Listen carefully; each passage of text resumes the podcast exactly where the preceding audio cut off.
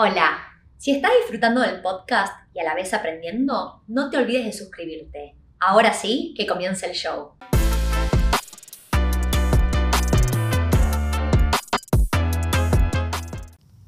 Hola a todos, mi nombre es Tiffy Rubinat. Bienvenidos al podcast de Wealthy en Español. Hoy vamos a estar hablando acerca de cuáles son las visas para las cuales se abren las fronteras a partir de mañana, primero de diciembre del 2021, y cuáles son los requisitos de esas visas. Y al lado mío la tengo a nuestra invitada de honor, Melisa López. Meli es amiga mía. Meli es traductora e intérprete inglés-español.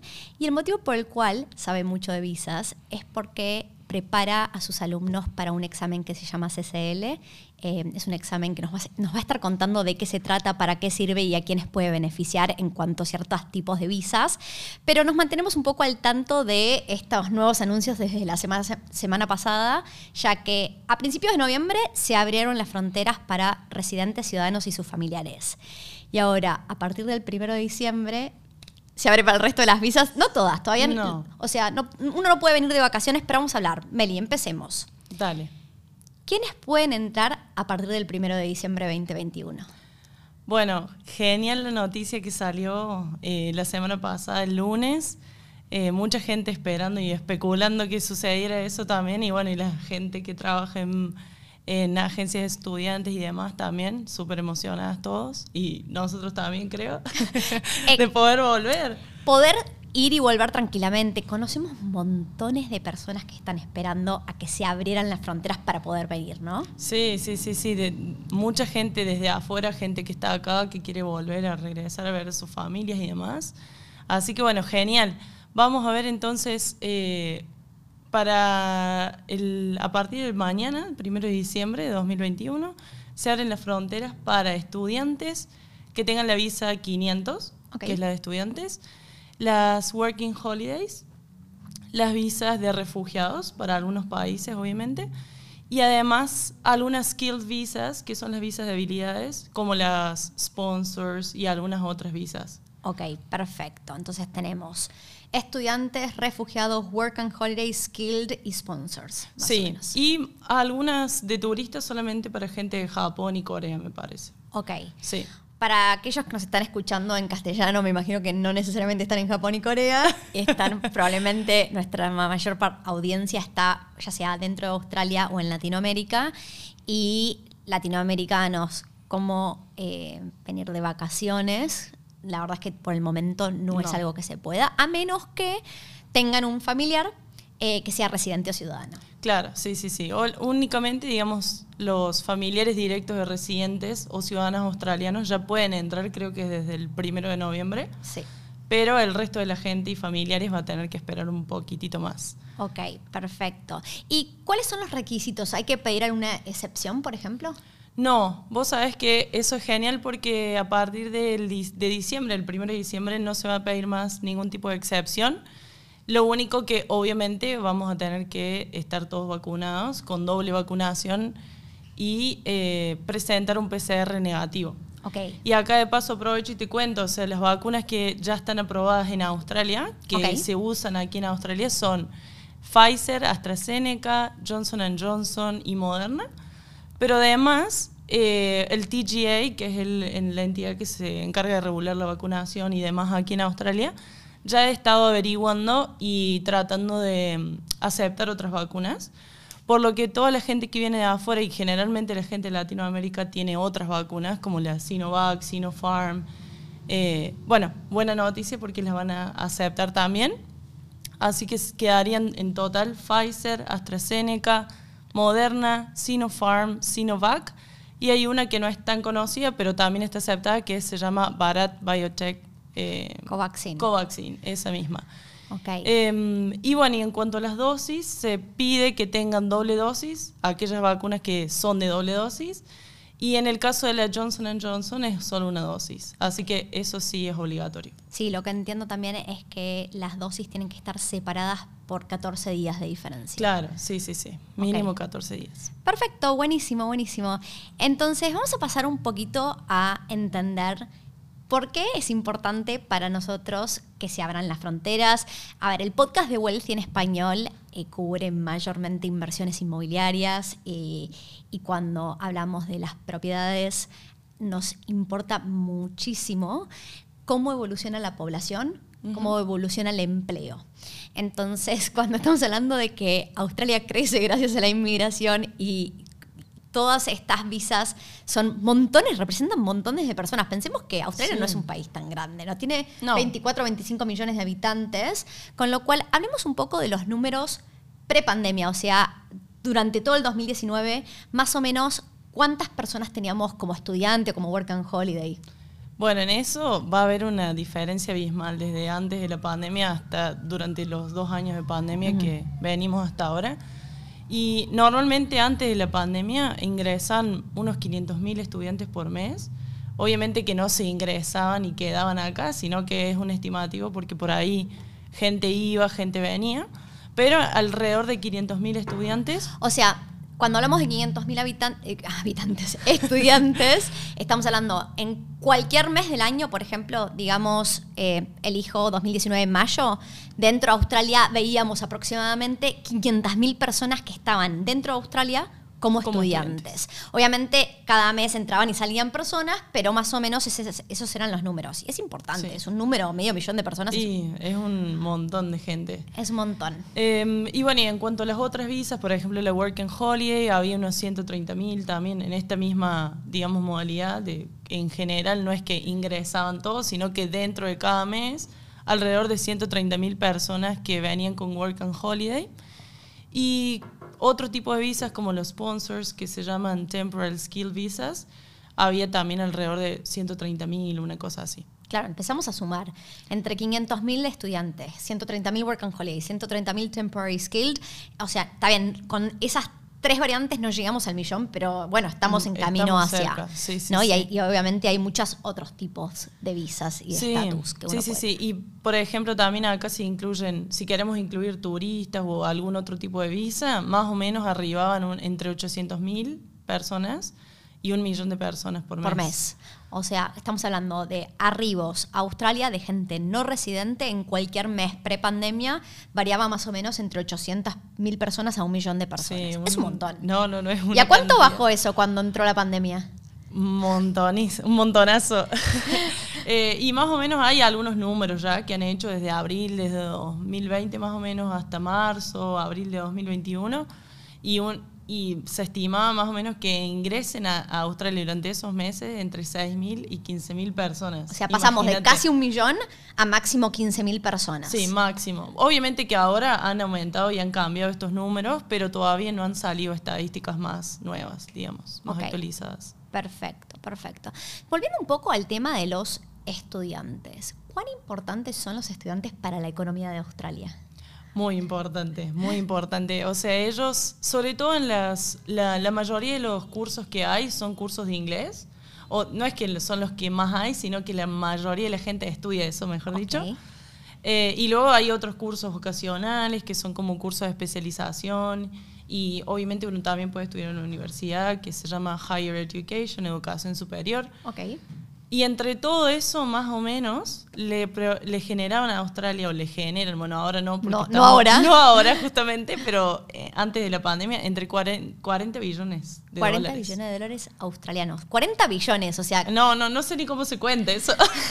la cantidad de ceros que uno le pone atrás del 40. La verdad es que 40 em, billones de dólares para la economía australiana es una industria muy fuerte y es muy importante. Realmente juega un rol y, hace a cómo performa la economía de Australia. Entonces, durante, durante toda la pandemia, el gobierno australiano, el gobierno federal australiano, tuvo que salir a generar eh, lo que en inglés el nombre se llama quantitative easing, que es lo han hecho muchos gobiernos, el gobierno de Estados Unidos también, por, cada uno con sus motivos distintos, pero para que la economía no se desplome, salen a generar estímulos, dando grants y dando incentivos, porque obviamente cuando muchísimas personas que trabajaban dando servicios a los estudiantes, puede ser em, dándoles, por ejemplo, un hospedaje, y ahí es donde entra el, tema del real estate y wealthy, dando hospedaje, también eh, gente que trabajaba en no sé, negocios que le dan servicios. Si vos vendés cuadernos para los estudiantes, haces fotocopias, lo que sea, no sé, es el siglo XXI, yo hacía fotocopias cuando estaba en la facultad, ya no sé ni siquiera si uno hace fotocopias. No, ahora es todo iPad, Mac. Ponele que la gente sigue haciendo fotocopias, por lo menos compra lapiceras. algo sí, algo sí. Pero todas esas industrias sufrieron muchísimo por las fronteras estas totalmente, ¿no? Entonces, eh, mucha gente está esperando que se abran las fronteras para que la economía se empiece a reactivar. Y yo esto lo repetí en muchísimos episodios, pero tengo un gráfico en mi cabeza que lo vi apenas entramos en la pandemia en marzo del 2020, me compartieron este gráfico que hablaba de la inmigración durante los últimos 100 años de Australia. Y se mm. veía como después de cada recesión, eh, empezando por la crisis del 28, o sea, ya estamos hablando de hace unos cuantos años, em, después de cada recesión, Australia reactivaba su economía gracias a un eh, pico en inmigración, porque eso es lo que hace que la gente venga, empiece a consumir, empiece a trabajar, dar servicios. totalmente. Y también estamos viendo y lo estamos escuchando que ahora eh, hay un faltante muy grande de montones de personas que venían y hacían ciertos trabajos que cuando vino la cuarentena por ahí se volvieron a su país, no pueden volver a entrar a Australia y faltan montones de personas que quieran trabajar en ciertos rubros. Sí, sí, sí, totalmente. Por ejemplo, en el área de hospitality que se llama acá, que es todo lo que incluye industrias de restaurantes, hoteles, bueno, todo ese tipo de servicios. Eh, bueno, hay una decadencia en un montón de lugares que falta tanta gente para, para ayudarles, obviamente, para, para trabajar, porque hay que decirlo por ahí, la gente australiana se especializa o trabaja en otras áreas. No digo que no haya australianos que trabajen en esas áreas, pero normalmente se espera que las personas que vienen como de paso trabajen ahí, que serían estudiantes o working holidays o todo eso. Em, y bueno, y en el caso de las agencias, por ejemplo, de estudiantes han estado tratando de sobrevivir realmente y solamente haciendo visas nuevas para la gente que ya estaba aquí. Claro. Vos has trabajado en varias, o sea, voy a hacer una pausa. Meli ha trabajado en muchos rubros y ha trabajado en varias agencias de visas de estudiantes. Sí, sí, sí. Por eso también, o sea, hasta ahora sigo en contacto con ellos y sigo ayudándoles también desde mi parte con traducciones y demás. Entonces estoy muy al tanto de lo que sucede. Mm. Pero sí, digamos, ha sido como un tiempo de sobrevivir, más o menos. O sea, la realidad fue esa. Mm. Y ahora, obviamente, mucha gente emocionada y ya poniendo más promociones y demás. Pero acá hay una alerta, entre comillas, porque quienes quieran ya venir, que ya vayan, eh, digamos, adelantando trámites, porque obviamente los colegios van a volver a sus precios normales, mm. antes de la pandemia. Y ahora durante el 2020 hasta ahora han bajado entre 30 y 50% los, los precios. Wow, eso yo no lo sabía, o sea... Sí, sí, sí, es un montón y hay mm. mucha diferencia. O sea, yo lo vi porque nosotros también cuando pagamos la visa de estudiante yo estaba pagando un precio que ahora están pagando la mitad de lo que yo pago. O sea, la mm. gente que viene nueva. Claro. Así que bueno, si están buscando venir y quieren aprovechar eso, que se apuren porque van a volver rápido los precios viejos. Es como los vuelos. Yo estuve mirando vuelos y miro y digo, uff. Me voy, no sé, me teletransporto. tal cual, tal cual.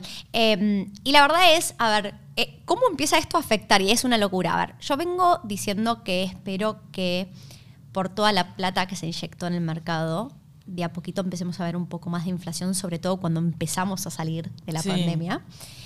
Eh, la verdad es que em, cuando miramos los precios, los precios de los alquileres eh, durante la, pandemia, no en todos los lugares han subido, pero hay ciertas ciudades y áreas donde los precios de los alquileres han subido, pero es verdad, por ejemplo, que eh, los departamentos sufrieron bastante, sobre todo en las grandes ciudades como Sydney o Melbourne, por ejemplo. los departamentos eh, se alquilan bastante, no solo a turistas, sino también gente que viene con visas, skilled visas, estudiantes, work and holidays, etc.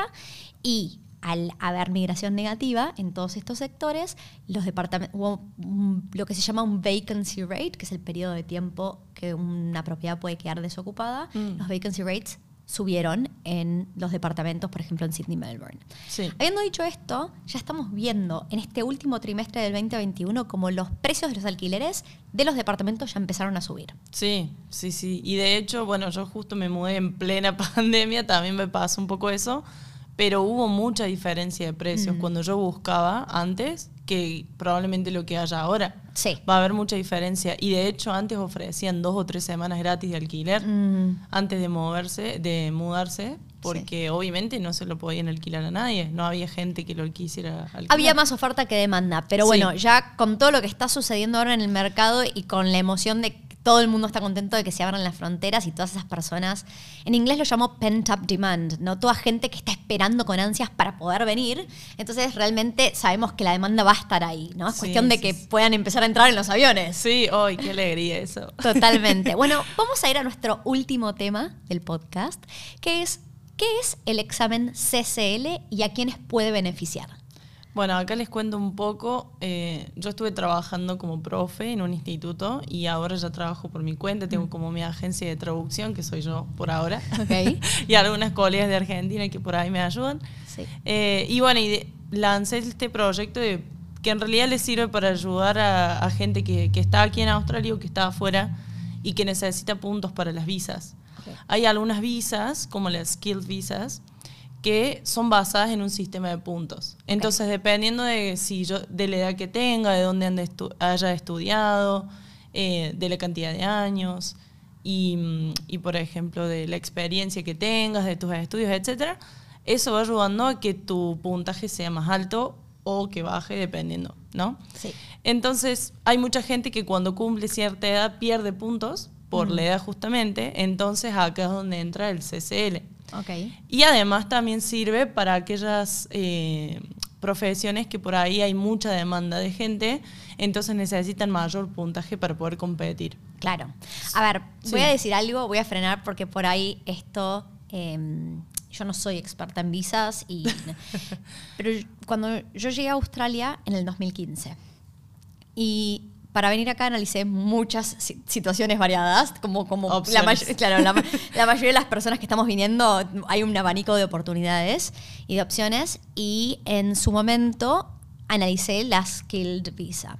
Tuve la suerte de que yo pasé de tener un sponsorship a que mi empleador me sugiriera como residente donde no necesitaba un sistema de puntos. Claro. Pero en ese mismo año, varias de mis amigas que siguen estando en Australia y llegaron más o menos para la misma fecha que yo, con carrera universitaria similar a la mía, etcétera, ellos fueron, ellas fueron por el sistema de puntos y el Skill Visa. Sí. Lo increíble es que por allá, por el 2015, em, de, de mis amigas varias hicieron esto y se requería solo 60 puntos con su carrera y en tres meses salía. Así de fácil era, nada. Entonces, cuando uno le cuenta esto a alguien que ahora está un año y medio procesando una visa y que necesita 80 puntos, y decís, ¿cómo llegas a los 80 puntos, no? Sí, sí, sí, cuesta. Cuesta. Entonces, ahí es donde cada vez ahora escucho más de amigos míos diciéndome, bueno, para llegar a los puntos y tener que mi aplicación sea más competitiva versus otras personas, voy a ir a rendir el CCL. ¿Qué, son las siglas CCL? Significa Credentialed Community, Community Language Test, en realidad. Es CCL Test en inglés.